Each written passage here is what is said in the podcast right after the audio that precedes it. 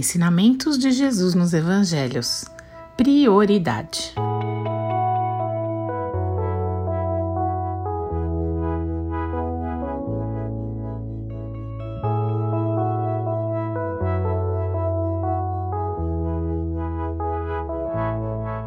Mais uma vez, vamos recorrer a um texto bíblico que relata uma conversa de Jesus com seus discípulos para extrair o nosso ensinamento de hoje capítulo 9 do Evangelho de Lucas, a partir do verso 18. Depois você pode ler aí o trecho completo.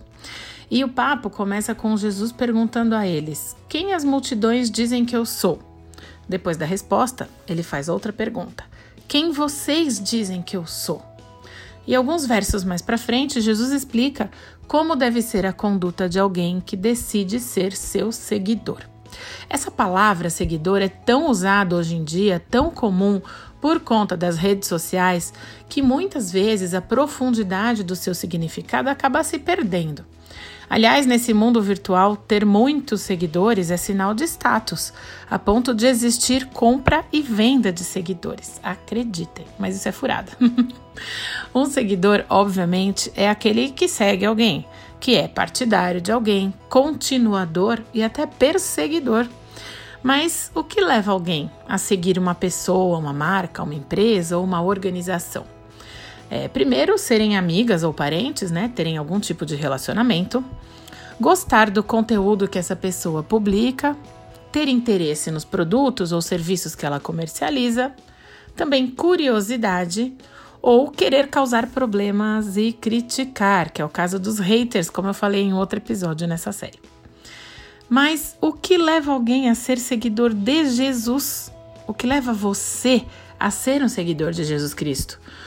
Porque para fazer isso não basta dar um clique no perfil dele no Instagram ou no Facebook. Aliás, ele mesmo disse o que é preciso, olha só. Disse ele à multidão: Se alguém quer ser meu seguidor, negue a si mesmo, tome diariamente sua cruz e siga-me. Se tentar se apegar à sua vida, a perderá. Mas se abrir mão da sua vida por minha causa, a salvará.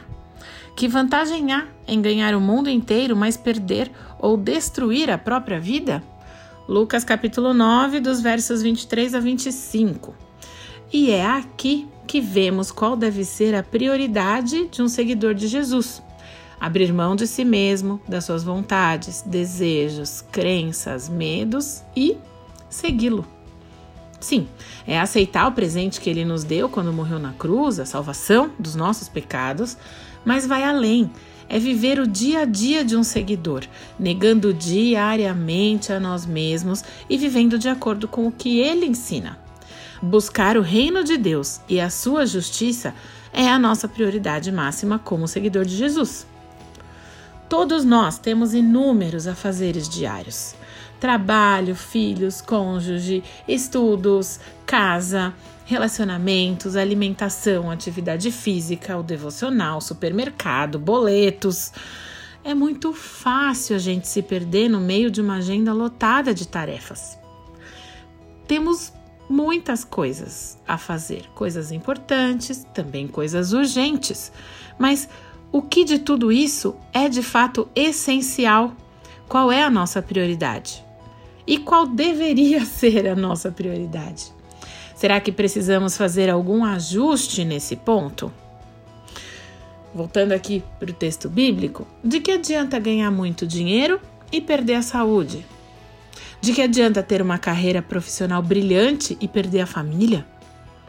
De que adianta ter um monte de amigos, ser popular e influente, ter um monte de seguidor na rede social, por exemplo, mas perder a bênção de ter um relacionamento íntimo com o Senhor? Eu quero encerrar com dois versículos muito conhecidos e que vão nos ajudar a meditar sobre essa questão da prioridade e também a responder todas essas perguntas. Lucas 12, 34 pois onde estiver o seu tesouro, ali também estará o seu coração. E Mateus 6,33. Busquem, pois, em primeiro lugar o reino de Deus e a sua justiça, e todas essas coisas lhes serão acrescentadas.